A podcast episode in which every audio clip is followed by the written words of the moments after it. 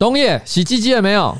上次就有观众留言特别来骂这件事情，就是你到底洗了没？我每天都有洗。废话，不要再说这废话。你到底闻了没有？有，我有闻了，然后第一时间做出“嗯，好香哎”的反应。你是？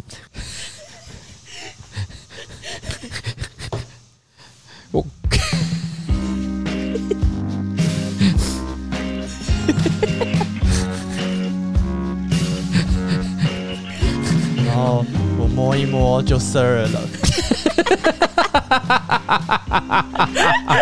摸太久了。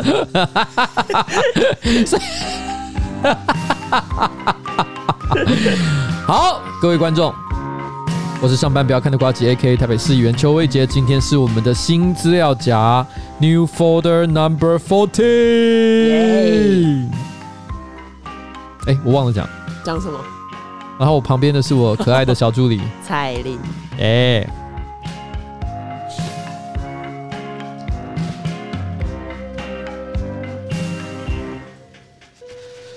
啊，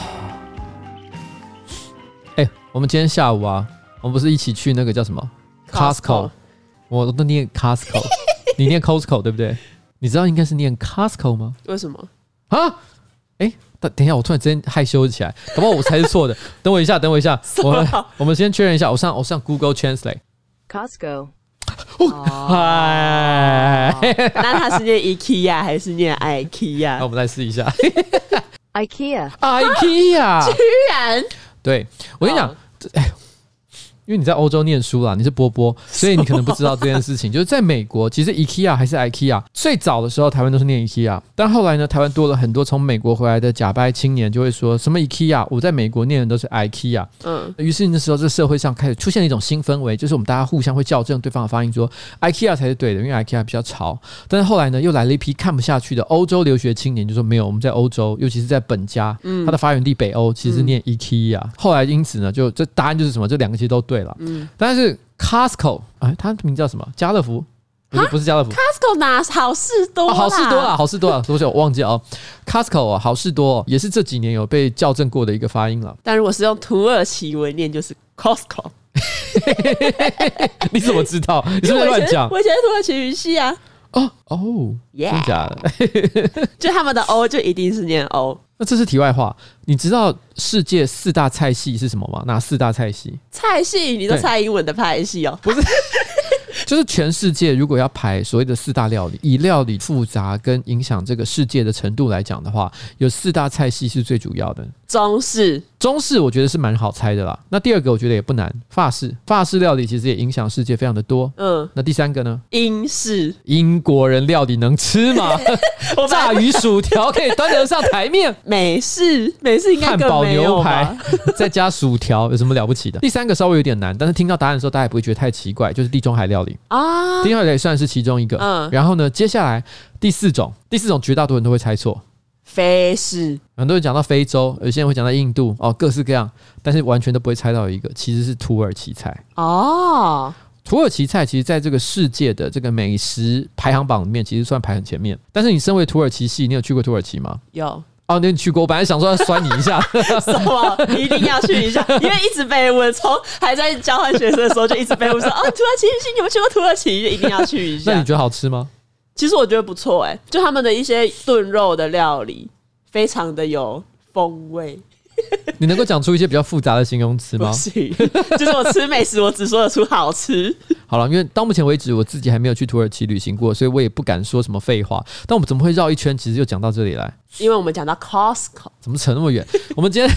我们今天中午的时候不是去 Costco 吗？因为那时候今天我们政治办公室突发奇想，就说，因为我们通常礼拜三中午固定是要开例会，大家要讨论一下本周要做什么事情，发什么样的文章，咨询什么样的内容，那预算审查有什么重点，还有一些什么样的选民服务，有什么样的难题需要解决，都是在这个时候去讨论。但是就在这个时候呢，突然有一个人提议说：“哎、欸，老板，我们好久没有补充我们办公室里面的零食了。那老板，你今天有没有带 Costco 的卡？那我们一起去 Costco，然后呢买一些零食，顺便我们就在 Costco 的出口，因为很多人都会在 Costco 的出口去买那个热狗面包，嗯，然后呢买那个牛肉卷，然后呢在那边当做一个简单的午餐来吃。他们就提议说：哎、欸，我们就去这样买一圈零食，然后顺便就拿着热狗，拿着牛肉卷，然后我们就在 Costco 来开我们的例会怎么样？听起来好浪漫哦！我居然一时之间鬼迷心窍，就跟着他们去了。到了现场，然后我就拿了那个大热狗吃。哦，那个金红真的不得不说一下，他一走到那里就说：“我当然要吃热狗啊。”不意外，对，不意外。他自己有承认过，因为他高雄人，金红，他说他最喜欢什么超长热狗。他真的有亲口承认，他说他认为在丹丹汉堡里面，他觉得最值得一点的东西呢，就是超长热狗和另外一个什么东西我忘记了，米糕吗？哎、欸，好像是米糕，嗯，好莫名啊。去一个叫丹丹汉堡的地方，点超长热狗跟米糕，这是一个什么样的奇怪组合？但总而言之呢，我们就在那边哦，那边吃。开会的时候，旁边就在我的斜前方了，刚好坐了一个头发灰白的大姐。说年纪呢，我觉得也没有到真的非常大，我想可能五十六十之间吧，我不用到真的很老。那他就看着我就说：“哎、欸，你不是那个议员吗？邱议员？”我说：“对，我是。”他就说：“我之前票是投给你的哦。”然后他就说：“听说你只选一届，是不是？不要这样啦。”再出来选好不好？你再出来选，我一定会支持你。然后呢，讲完走了之后，那个东叶他就坐在我旁边，他就跟我说：“哎、欸，老板，他就是你的阿妈，你的专属阿妈 出现了，专属阿妈出现了。你知道为什么他这样讲？是因为其实，在过去选举过程当中，其实非常多人都曾经提过阿妈。所以有人讲说淡水有一个阿妈，嗯，跟他讲说一定要出来选。对，阿嬷，你到底是在讲啥话？摔了跑出来选总统，好像我隐约记得，不是只有他，还有很多其他政治人物也都有提过什么某某阿嬷，或者是做梦梦见妈祖哦，做梦梦见妈祖的是那个谁？郭台铭。呃，郭台铭。但是问题是呢，阿嬷是一个很常出现的东西，因为我那时候其实在网络上抛出了这段小故事之后，马上就有人说，原来阿嬷是一种都市传说吗？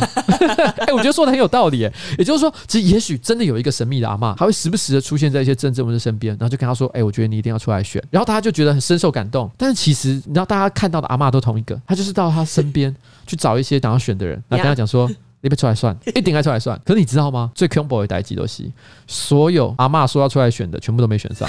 到目前为止，对对，全部都没有，连神明保佑的也没有。所以就说什么，这个阿嬷其实不是一个祝福，他是邪神，你知道吗？天哪！他是要我身败名裂哦，我出来选，然后呢被大家笑爆，然后耗光你的精力，对，然后钱啊什么的，通通都没有，人财两失。他其实是邪神来的，没有啦，谢谢大姐的支持啊，我相信他是绝对活生生的、实实在在的这个来自民间的一个支持的声音，我非常的感动。但是我会不会出来选哦？不是因为说因为我选得上，或者是有人支持我，我觉得就出来选。我会出来选只有一个原因，就是我觉得有非我不可的理由。但如果我感受不到这件事情，我自己觉得现在我没有了，那我就不会再出来。选就这样好来，所以这是我们今天所遇到的一个今天小小的插曲哦。那我们本周还有什么废话可以讲？卢秀燕戴狮子头，卢秀燕戴狮子头，这已经进入到我们本周的这个好笑的新闻的片段了吗？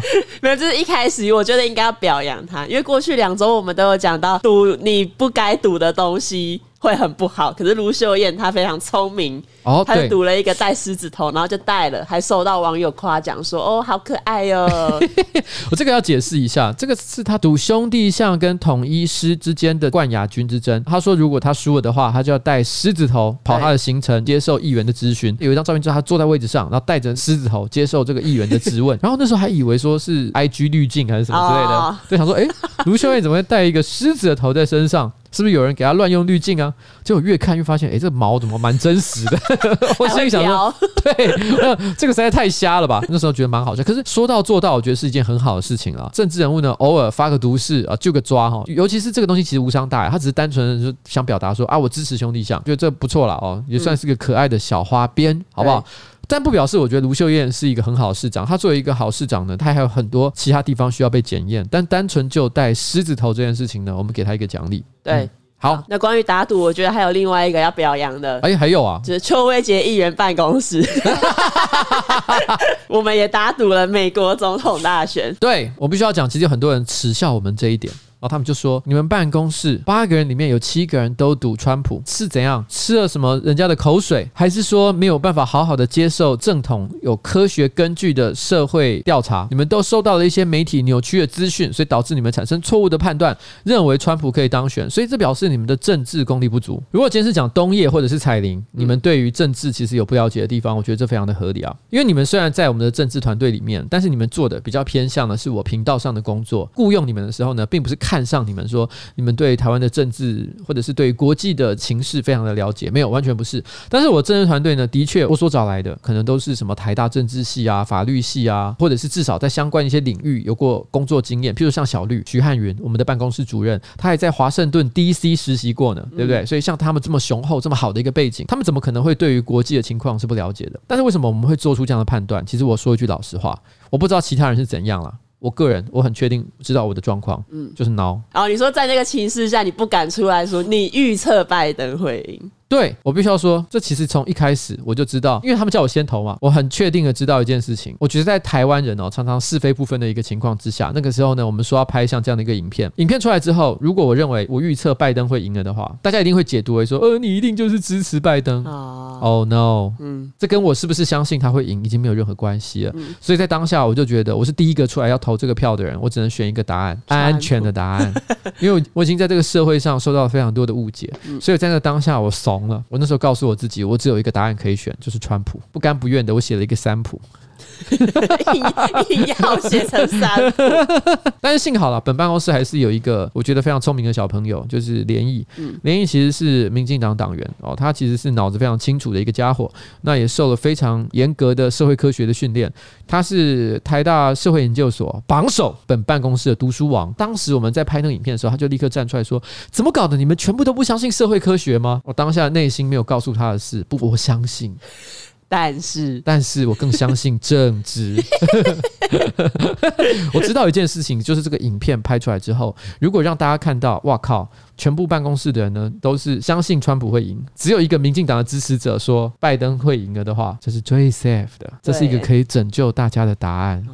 我今天在这个 podcast 上面亲口揭露这个残酷的现实，因为。当大家听到这 podcast 的时候，我们影片也已经出来一段时间了。嗯，我相信大家更可以冷冷静的看一下这件事。对我来说，这从头到尾都是一个讽刺剧啦。好了，就这样。好，那我们来第一则新闻。好了，我们来听一下彩铃的第一则新闻吧。这周呢，有一个趣味小新闻，就是我们的 Kimiko 老师，她说她在饮料店买饮料的时候会点混珠，然后她老公会要求要洗珠，洗珠就是把煮好的珍珠再去过水，一次这样子才不会太甜。她这个东西一发出。就被网友炮轰说他根本就是 OK，这什么乐色新闻？哎、欸，这大家讨论的很热烈，真的吗？你要顺应时。等一下，彩玲，你身边到底同温层是一些什么样的家伙？你知道我的我的身边的朋友不是川普就是拜登，谈论的都是国家大事。我身边没没有，结果你们身边朋友都在讲 Kimiko，我连 Kimiko 长什么样子我都快忘记了。他应该什么舞蹈老师嘛，对不对？对啊，以前很爱很会上那个啊综艺大哥大。我印象中他的身材还不错啦，因为练舞的关系。因为他肌肉量有八十几趴。对对对，我想起来了，他有 他有八十几帕的肌肉。当时那个馆长还特别讲说：“哇靠，比我还厉害。对” 喝珍珠喝到肌肉量八十几帕。不错，都是洗猪的功劳，洗猪的混珠再加洗猪，所以才能够练出八十几帕的肌肉。哇塞，真的是非常的强。你不讲，我真的忘记了。天哪，你真的是乐色新闻之王。但是我刚看到那个新闻的时候，因为我也有看到啊，坦白讲，我也我也不否认，我每天也会看报纸。只是这种乐色新闻，我看完标题我就不会注意内容了。可是我当下内心一惊，因为他说会洗猪这件事情，我心里想，我靠，居然被网友骂。因为这其实是我第一次听到有洗猪这个服务，但是我不是第一次听到。Why？我这时不禁好奇了起。等一下，我一定要去查一下 Kimiko 的星座。Five minutes later. OK，Kimiko、okay, 的生日是二月二十六号，那那不是啊，那应该不是这个问题，他应该是双鱼座。阿爸、啊，你本来想他是什么座？我以为他是天秤座，因为我曾经听过喜猪这件事情，就是在我老婆身上，我老婆是天秤座。这世界上最鸡歪的星座，然后，Oh my God！然后我老婆真的也会洗猪。你知道珍珠其实通常在煮好了之后就会立刻拌糖嘛？对拌糖当然是除了调味之外，其实也是好像对口感也是有帮助，增加它的 Q 度。然后呢，所以这个是必然要做的一个动作。但是我老婆觉得这样子饮料的味道就会被混到了一些糖，她希望是真正的无糖，所以她会要求他们再洗一下，而且是顺便把表层的一些精液。金是金熊的金，你懂意思？三点水金液就是金啊，你懂我在说什么的？呃、对对，金天津的金啊，哦、把表层的一些精液顺便也洗一下。嗯，这是我老婆喜欢做的事情。那当下我心里就想，这不是跟我老婆一模一样吗？因为我我老婆就是在她眼中的 OK。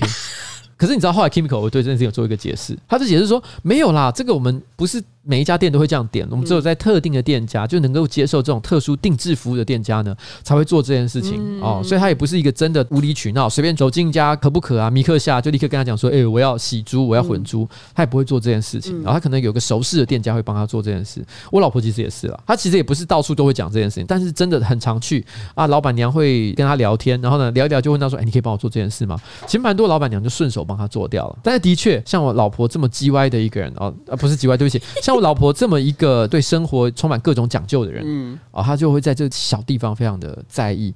我可以再举另外一个例子。有一次，我跟我老婆去一家叫 Don and Ryan's，因为他已经不在了，所以我可以讲这件事情。他叫 Don and Ryan's，然后是台北非常老牌的一个美式料理店，非常老牌。因为我小学、国中的时候就在了，所以可能有几十年以上的历史。就是可以吃牛排啊、汉堡啊、pancake 啊之类这种地方的一个餐厅哦。Don Ryan's 他所提供的这个 pancake 很好吃，所以我老婆很爱去。常常在周末的中午，我们就会去那边吃他的这个煎饼。有一次，我老婆吃煎饼，咬了一口，他就跟我说：“我觉得。”这个 pancake 的粉浆至少放超过三小时，哇，这很强哎！然后他就立刻问了 waiter 说：“你们这是不是放了三个小时以上的粉浆？”waiter 就回去问了一下，还真的是。我老婆吃出来，天哪！而且还抱怨，点跟人家就是没卖完嘛，他就觉得说这个粉浆不 OK。我老婆不会真的去抱怨，嗯，但是她去买珍珠的时候，就是她常喝一口，她常常都会跟我讲说：“嗯，这个大概放多久？”哦，其实珍珠我有时候也喝得出来，所以我就会有一种 My God。这个女人 是绝对味觉。一想到我要照顾她一辈子，我就内心一阵冷汗。可能哪天有什么餐厅名，然后你老婆就会被 po 上去。哎，这让我想到一件无聊的事情，好像是鸡排妹说的。就是我刚才讲说，有一些女生好像会检查男生，呃，就跟他做完爱之后，如果有戴保险套的话，会偷看那个保险套残留在里面的精液量有多少。为什么要这样？因为他要来判断你是不是之前有在外面做过爱，因为你可能在二十四小时之内有做过爱的话，因为你前面刚射过嘛，所以你的精量会变少，哦、所以看你的精量比平常少，就觉得啊，你是不是在跟别人搞？然后那个时候，那个时候机团就跟我说，这不是基本中的基本嘛？他就说这个东西我们在这种江湖走跳的人早就知道这个基本的事情。嗯、我心里那时候就想说，我老婆从来没跟我提过这件事，嗯、但我心里隐隐的觉得，她一定也是会看这个东西的人。哦 你是不是还没有发现这件事情？你太年轻了啦，你还没有上过当、吃过亏、伤过心。嗯，没有，还没有人这样让你伤心过。对，所以你就是这样一直要捏着那个精液这样来看啊。你觉得有这很辛苦哎、欸？你还要在他没有发现的情况下偷偷把它拿起来看。就他可能顺手丢到垃圾桶，然后就去冲澡的时候，你就要把那个东西从垃圾桶里面拿出来，然后看一下精液，嗯，怎么好像比平常少了一半？这些人都应该要去当科学家，太细心了。好啦，我觉得 Kimiko 差不多就这样。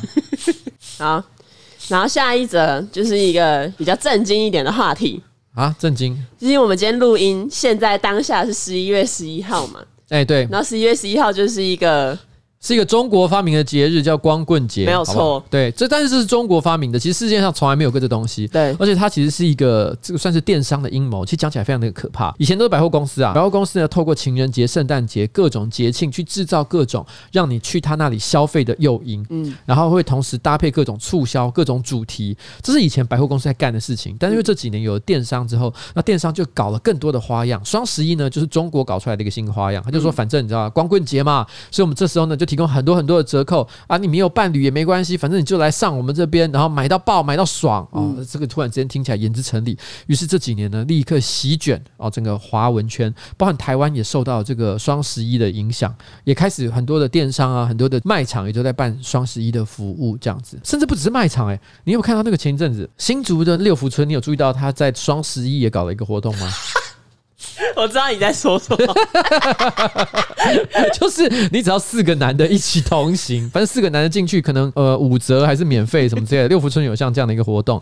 其实老实讲，这个活动本身它并没有任何特别的意思，因为他的照片很明显就是拍了四个宅男，看起来打扮非常的不时尚，像是在竹科上班。然后呢，他跟你讲说我已经十年单身，你都会觉得非常自然、很正常一件事情的那四个男生，就是你不会想要检查他保险套的那种男生。不会，不会，不会。对对对对对，他们不需要保险套，他们需要自慰套。不是啊，他们他就是要拍这样四个男的，然后呢一起去六福村玩，所以他其实意思应该是希望说四个好朋友，普通的好朋友一起去玩。但是因为这个四个男的一起去六福村玩，立刻在网络上立刻就整个炸开来，很多人就觉得说妈就一定是四四个同志啊，四个 gay。对。然后我还看到有一些留言写什么伺机而动，伺机而动，所以我那时候还跟军宏就讲说，哎、欸，那你要不要揪一下？我们办公室凑一凑，应该有四个男的。有有，我们办公室刚好四机，刚好四机啊，刚好四机啊，就东叶加军宏加连毅加佑先加起来四个，不我不算了，因为我还有老婆。对，所以他们这四个男人就一起出去，晚上也可以顺便坐一坐。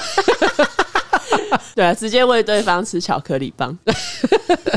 巧克力棒好可怕哦！那个到底是什么什么口味的巧克力？大便口味的巧克力吗？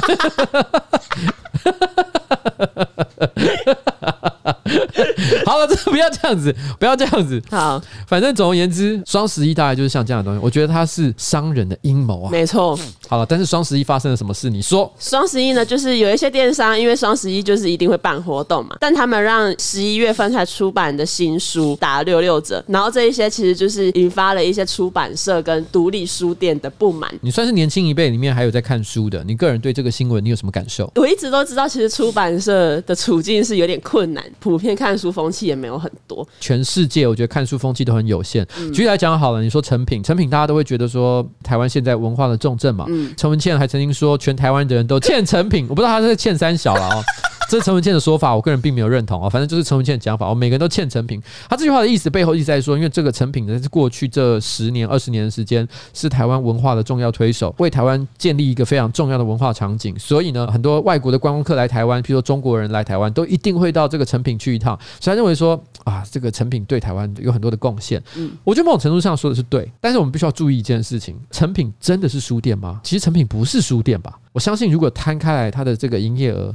我猜搞不好书其实占里面的比例并没有特别高，嗯，它其实是个百货公司啊，各位同学，嗯，那边其实有各种时尚精品、装饰品、文具、餐饮服务，也有展演场所，所以其实说实在话，你说它是一个单纯的书店，假设今天是一栋四层、五层的成品，可是只有一层有在卖书，嗯，而且那一层卖书的人呢，很多人在那边翻翻也不一定，我不知道有没有结账了哦，通常是坐在那边看，对，通常是坐在那边看，没错吧？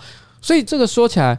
其实成品不是书店啊，嗯，所以这样的台湾有可能是有很好的读书风气吗？我看是不多了哦，嗯，不可能。因为我我大学的时候，其实我也是会去逛一些独立书店啊，然后参加活动，然后时不时的，就是也会在那边买书。哎呦，但是什么样的独立书店？永乐座啊，但它已经关了。你会去晶晶书店吗？晶晶是什么？晶晶统书店吗？你居然不知道晶晶书店？不知道。晶晶书店在台湾的文化风景里面是非常重要的一件事情。它是台湾最早期的一个一个专门以同志为主题的书店。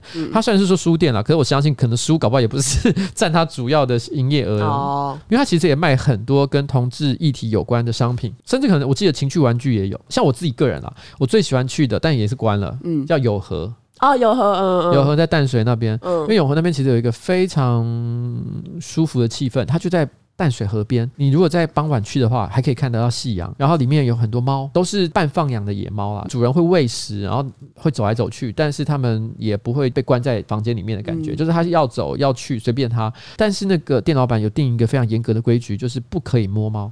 哦，因为他认为说要保持猫的自然生态，就你不可以去逗弄它、玩它，制造它们额外的心理压力和负担。我觉得其实以有养猫的店，譬如很多有所谓的猫咖啡厅啊、猫什么什么店啊，他们都会标榜就是你进去可以跟猫玩，可以喂它吃东西。可其实这对宠物或小动物来讲，真的是一件好事吗？其实很难说。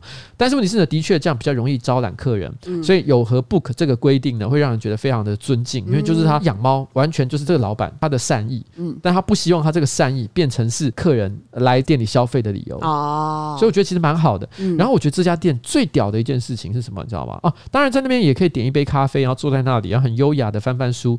可是它的饮料难喝到爆炸，很多人还是会点啊，我也会点，因为你去了就是会点嘛，不然你要干嘛？但是就很难喝啊，不重要。那家店很小。但老板的选书功力一流，我每次走进去，我不报个十本出来，真的很难，因为你看一看，就每本书都很好看的样子。我之所以报十本，是因为十本以上实在太重了，我也拿不走了，你懂吗？你知道我意思？你拿到十本书，干你还要从淡水扛回家，欸，哎，太难了啦。所以对我来说，那是一个非常重要的一个回忆啊。我也很喜欢各种独立书店，嗯嗯。但其实我已经有一阵子都没有去逛那一些独立书店，因为其实我最近都是看电子书居多。我也是哎、欸，因为说实在的，我家哦，不要说书了，光漫画就两三千本以上，而且还是我已经丢了很多的情况之下，还有两三千本哦。老想，我家早就已经书满为患。你如果再多一些书出来，我都不知道要摆哪里。所以这几年出现电子书之后，我简直是如获至宝。我马上买了一个电子书阅读器，然后想要买什么书我就灌进去。但是你知道，这让我想起电子书面临像这样的困境，已经算是延迟了非常久。大概十年前开始，因为那时候出现了像 iPad 之类这种平板，平板跟电子书。书看起来很像，但其实不一样的。这个载体跟技术是不一样的哦。然后那个平板出来的时候，很多人会在平板上面看漫画嘛，甚至手机也有啦。所以那时候开始出现了一种人，他会跑到漫画店，他就在漫画店里面看漫画的封面，而看到有趣的，他就立刻抄在笔记上，回家再去下载免费的。哦哈。在手机上和平板上看，所以我记得那时候，因为那那时候我很喜欢去一家这个漫画店叫娃娃，然后娃娃书店就在现在台北的光华商场，就是你家附近啊。对，娃娃书店是台湾算是非常老牌的一个漫画实体书店，就只卖漫画这样子。他最近也是传出他还没有要关门了，但我记得就是他可能也出现了一些经营的困难。嗯。那我还记得，就差不多在十年前的时候，我就有看过有小朋友在那个娃娃书店里面，然后拿着笔记本在那边偷抄，有哪些漫画想要带回家看。嗯，很明显，他就一边看这个封面，然后一边就一直拿一张纸笔在那边抄。这样，后来老板看到受不了，直接说：“你给我滚出去！”可是你知道吗？我当时就感受到这个产业完蛋了，因为这个老板做这件事情，他是基于一时的义愤，可是他赶客人这个行为其实没有什么逻辑。对啦，当然他作为老板，他有权利说：“我不要卖东西给你，这是 OK 的。”但是。当他必须要用这个手段才能够阻止大家去网络上下载的时候，就表示这个事情已经不可逆了。嗯，经营漫画店或者是漫画出租店，迟早会变成是一种浪漫而已。而十年后的今天，我觉得这个事情已经发生了。你说现在还有没有漫画店？有，还有没有漫画出租店？也有。可是我觉得经营的人。绝大多数都是因为啊，我就是喜欢这个味道，嗯，喜欢这个气氛，所以我们做这件事情。但是它的实际商业利益已经降到了非常低啊。但我觉得漫画还是要就是一本一本拿起来翻，才有那个快感。你根本就没有在看，你那边有。我第一天来上班的时候，我手上还拿着一袋漫画，是我下班要拿去还的。你来上班应该是差不多两年前的事情，对，也就两年前，你还会去漫画出租店租漫画？哎，对啊。你现在还会吗？现在不会了。你看，但是我也不会在网络上看那一些漫画。我觉得这是消费习惯，人的行为模式会不断的被改变。嗯，这个说明我觉得另外一件事情，就是说有的时候你的竞争对手不只是你的同类型的这个行业，其实大家都在抢夺每个人的关注时间和注意力。譬如说举例来讲，假设你以前没有在听 Podcast，你突然有一天开始听 Podcast，每一集的 Podcast 都可能四十分钟、一个小时左右。嗯，所以就是如果你每天都会听一集 Podcast，你就有一个小时的空闲时间被用掉了。你本来可以拿来看漫画或读书，突然之间那个一个小时就没了。你要知道，一般的人。假设像我上班族，一天上班时间可能八个小时、十个小时以上，再扣掉睡眠的时间，还有休息、吃饭的时间，你一天能够利用的时间也许五六个小时而已。突然之间一个小时的空档就这样消失了，还不包括那些你发呆、打手枪跟不知道在干嘛的时候，这一个小时去掉，就表示你已经完全不可能再从事其他的娱乐。嗯，所以每一个生产内容的行业都在互相抢夺消费者跟观众的注意力。然后你刚刚讲到了实体书店的问题，我觉得我们希望保留实体书店这件事情，它是一种浪漫，也是一种理想。我们也希望可以这件事情可以持续的存在。可是坦白说，这个状况就有点像，譬如说 Netflix 出来，出租业也会大受影响。百事达在不久之后就消失在这个世界上。然后电影院的生意有没有可能受到影响？有。所以有很多的这个好莱坞导演也会说 Netflix 是不好的啊，就是 Netflix 不能什么入围奥斯卡或者是什么的争议。对对，但是事实上这个都是不可逆的一件事情。当一个新的商业模式出来的时候，另外一种就有可能会产生消退。但是如何取得这中间的平衡，那就是另外一个课题。因为在这一个事件跑出来的时候，很多人质疑的一件事情就是这些大型的电商通路。他们使用销价竞争的方式，嗯，他们自己去吸收那个折扣，甚至还补贴一些金钱给他。但是事实上，其实几乎所有的新创企业都是靠补贴，嗯，Airbnb、Uber，或者是大家都很喜欢用的电子支付、赖支付，或者是我很不想讲，但是呢，就是靠补贴取得大量市场的接口支付。因为他老板实在是有点分金啊，我个人没有很喜欢他，我跟他有些私人恩怨哦，不是今天的重点。但是总而言之呢，这就是接口支付它也是靠大量的补贴，但是接口支付后来又产生了很多争议，但它的争议点比较像是说，他想要从事的一些网络金融服务呢，也是违反了台湾的一些金融法规，比较是在这方面。但是他利用大量补贴的方式呢，去抢夺市场这个行为呢，其实是一个正常的商业行为，并没有任何人给他谴责。所以同样的一件事情，今天我们看到的所谓的书籍的电子通路，他其实在做的就是一样的事情。你很难说他这件事情是不可以这样做的，因为法规也没有禁止他，未来也不一定不会，这个是另外一个议题。哎，怎么今天这个题目真的又变好严肃？但所以其实我觉得这是一个很单纯的商业行为。但接下来这时候就进入到了左右派之争的重点了，你知道吗？这个问题，因为你你提出来了，其实它有个很麻烦的地方是，你如果要了解这个问题到底应该要采什么样的立场，这个时候就跟左右派有关系。今天如果今天我是站在右派的立场，右派立场就是觉得说，今天这一切就是我们应该让这个市场是自由的，减少这个政府的干预。不可以透过一些补贴政策去诱导商人也好，或者是消费者也好，去从事特定的消费行为，应该让市场法则去决定一切，所以在这个情况之下，如果今天电商通路他们可以用更低的折扣去让消费者可以买到更便宜的书的话，你为什么不让他这么做？消费者也受益啊，所以你就让他去从事像这样的行为。当然的，因为他这样销价竞争的结果，就会越来越多人去电商通路上买书，那这些小型的实体通路呢，就会全部被消灭。但是这是一个市场法则的结果，就像 Netflix 消灭了 Blockbuster 一样，这是右派的观点。右派会认为说这个就是市场经济，政府不要干预。但是今天站在左派的角度的话，他就觉得这是另外。一个不同的思维，因为今天在这个世界上有很多国家，大部分都是欧洲。欧洲很多国家其实是有一个政策叫做 FBPA（Fixed Book Price Agreement），Fix 就是固定的书籍售价，也就是他们规定呢，所有新书啊上架的某一个特定的时间段内，各个通路都不能够使用特殊的折扣，用比较低的价格去贩卖，就大家的价格必须很接近，以减少书籍在不同通路间的竞争。所以也就是说，今天假设我是一个实体书店 A，实体书店 B。或者是在一个电商通路上，你看到同样一本书的时候，它价格应该都是差不多的。那如果今天你会选择 A 书店、B 书店，或者是到这个电商通路上去买的话，原因应该是在于他们所提供的服务。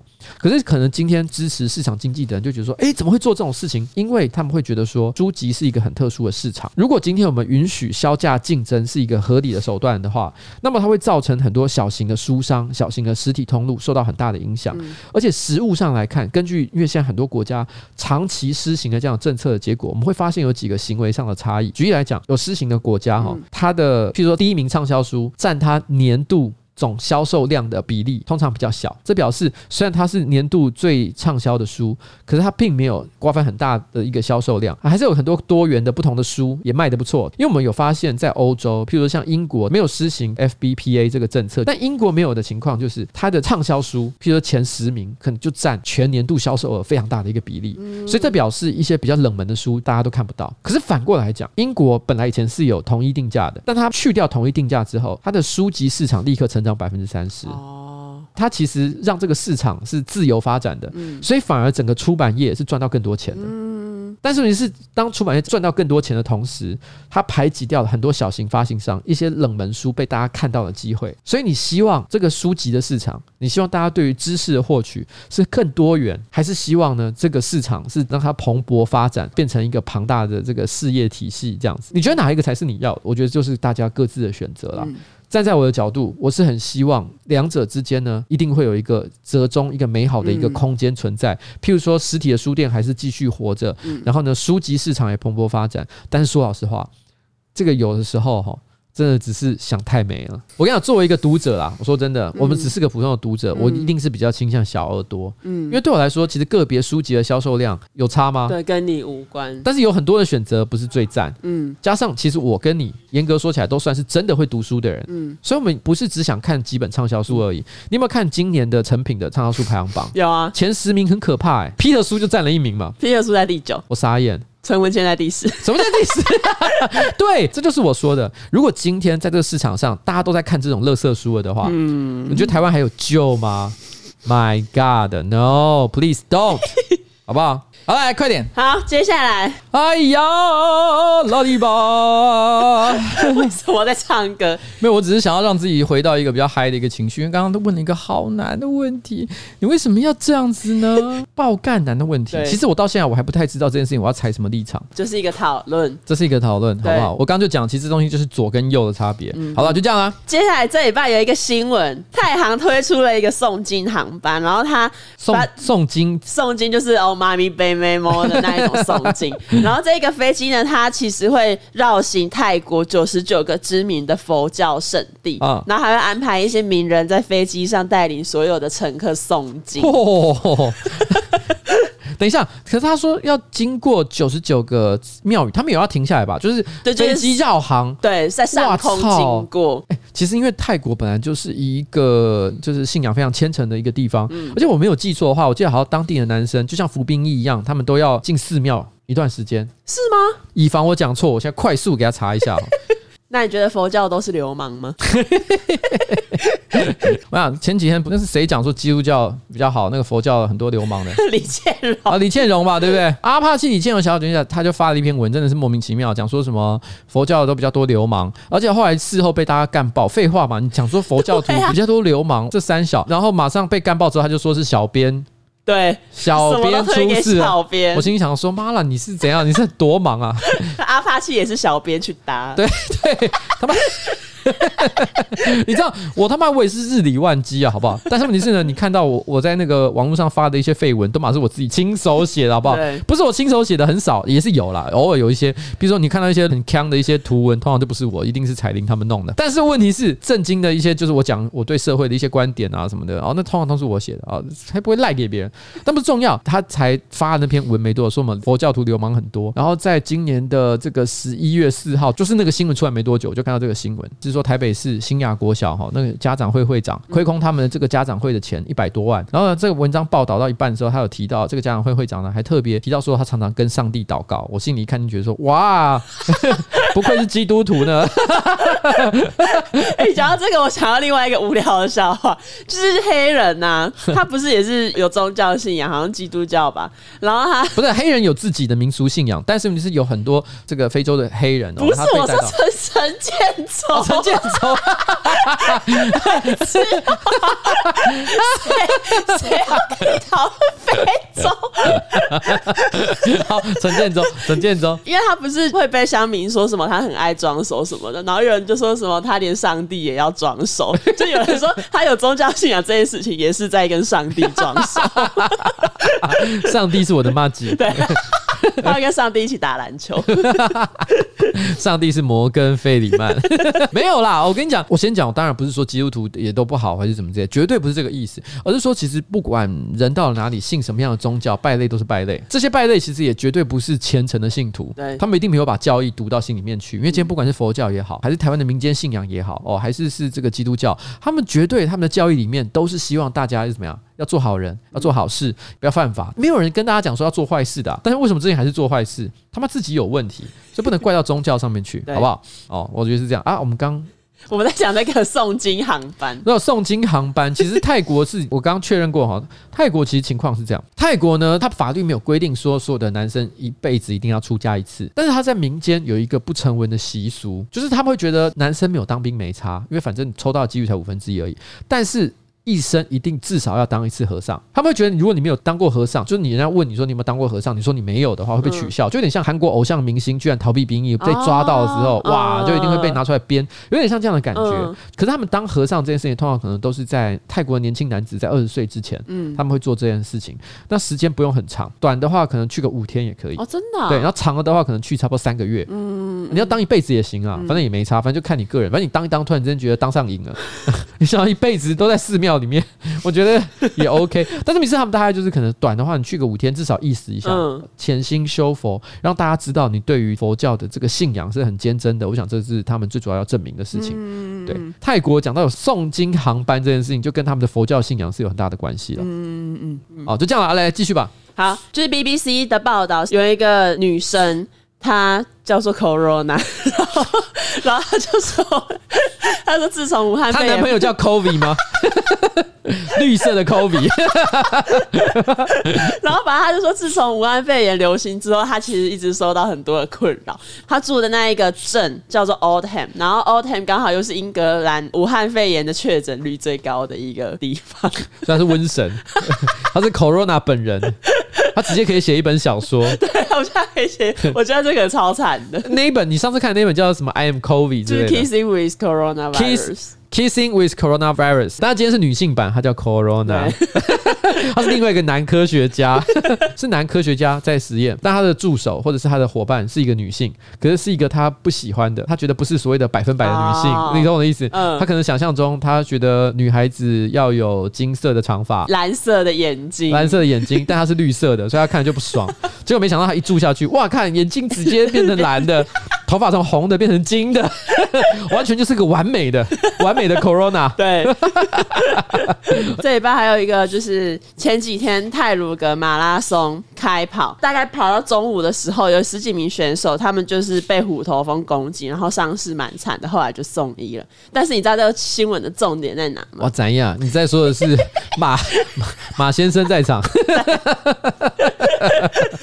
大家说他发功了，这些选手以为只要认真跑步就好，没想到，哎，这其实很。很惨的事情哎、欸，而且你要知道，虎头蜂是有可能把人叮到死的、欸。以前我们小时候就有一个很有名的，我忘了那个老师叫什么名字，但是后来还拍电影，就是那个老师呢带小朋友去郊游，就遇到了虎头蜂，然后他就挺身拯救那些小朋友，他就是不要让他们去叮小朋友，自己用肉身去喂那些虎头蜂啊。我怎么好像听过这个故事？然后最后他就被叮死了。我听过这故事哎、欸，有那故事后来拍电影哎、欸。那时候我还记得是我小学的时候，然后他学校还会逼小朋友看这部片。我可能小学三年级、四年级，然后你就要看到有一个成年男子被一群虎头蜂给叮到死的画面，而且虎头蜂还会拍特写，所以简直就是恐怖片，你知道吗？我知道老师要为什么要叫我们看这个，因为他想要跟你们说，你现在知道老师很辛苦，不要给我在那边避归避拐。你、哦、说他想要让大家知道，就是你们生命有危险的时候，老师会出来救你。对，但我在旁边看着，我真的是冷汗直流。我心想说，这三小。这部电影感觉不好看啊！就小学的时候，我们看的时候，我们可能还是会觉得蛮感动的。所以老师真的对我们都很好。那个是当时非常重要的一个社会事件。嗯嗯啊，我觉得马英九不要再乱跑步。马英九不要乱跑步了，你知道吗？到时候你就要用肉身去拯救大家。可是我我其实也有点不忍心啊，你知道吗？其实他有很多值得骂的地方，但是问题是，至于他握人会把人握死，或者是会招来虎头蜂这件事情，其实全部都是我们自己讲来好笑的。对。其实有点悲伤了，但这个巧合有点太多，有点太多，对不对？而且很会咳嗽。好，下一页太好笑了。你现在是怎样？现在要搜寻起来看，是不是？没有，我只是想到另外一个今天讲到一个很好的消息。好，我们该结束了，对不对？所以就给你讲。哎，但是这个这个又是一些肛门有关系。印度最近查获了一门走私，然后就是发现有人把黄金变成一颗胶状的黄金球 塞到肛门里面。他们说是指诊，就是手指的指诊疗的诊，他们海关就用指诊把它挖出来。然后，然后因为今天我们从好市多回来的路上，右先啊就有贴给我一个新闻，他就说这是一个二零一五年的新闻，有一个男孩出生就没有肛门，这是一个很悲伤的症状。是是是是是，无肛症，无肛症，这个症状叫无肛症嘛？因为我在群组贴刚刚那个新闻，然后军红就说，那那个没有肛门的小孩不就不能走私？然后我就说，墙壁没有洞，你要怎么钉那个挂钩？你当然就是去钻它。不是，我想要跟各位观众讲，他们刚刚讲的全部都是错误的示范。就是吴刚症呢是一个真实存在的疾病，然后呢，而且其实也对很多的家庭跟患者造成很大的困扰。虽然它是可以治疗的，就我的印象中了，那可能跟你说说的治疗的方式也有一点类似，但是但。但是我们大家还是要注意一件事情，就是说，请不要取笑你身边的朋友。对，如果你有遇到像这样的患者哦，你要知道他们都是非常需要帮助的一群人。没错，好不好？OK，哦，这真的，但是但是用屁眼来走私，不管你是有肛还是无肛，都是不可以，都是不可以的，请不要，请不要走私，好吗？也不要为了走私去钻一个洞。可是你知道刚刚那个故事最可怜的地方是什么？你知道吗？什么？是印度的警察。他当年考军校的时候，考警校的时候，他应该想象中他是要惩奸除恶。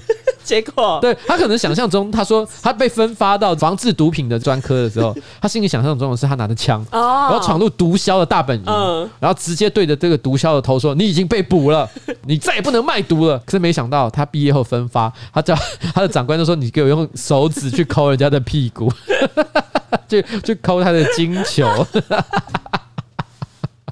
他整个疯掉，印度人真的好爱走私黄金。之前有一个男的，他就是在职场里面塞四个金条啊，然后走私也是要入境印度啊，然后因为走路的姿势太奇怪，哦、就这个也是印度，就印度人好像是非常喜欢走私黄金的。啊、对对对，他们可能对金金条有一种独特的，呃，该怎么讲迷信？对啊、呃，喜爱啊，过度了，过度了，好不好？大家都不要不要走私啊！好了，我跟你讲，今天时间差不多了。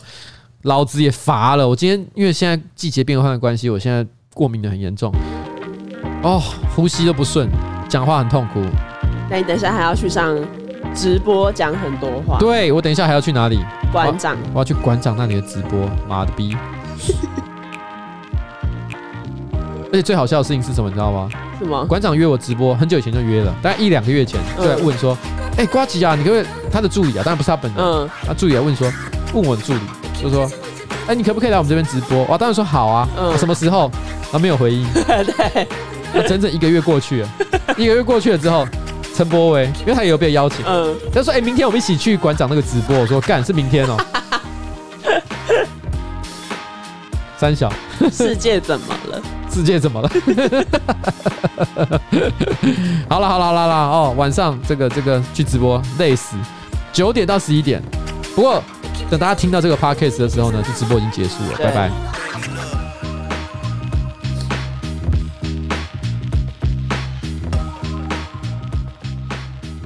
好，我要跟大家说拜拜了。我可爱的小助理是不是也要说一声呢？拜拜。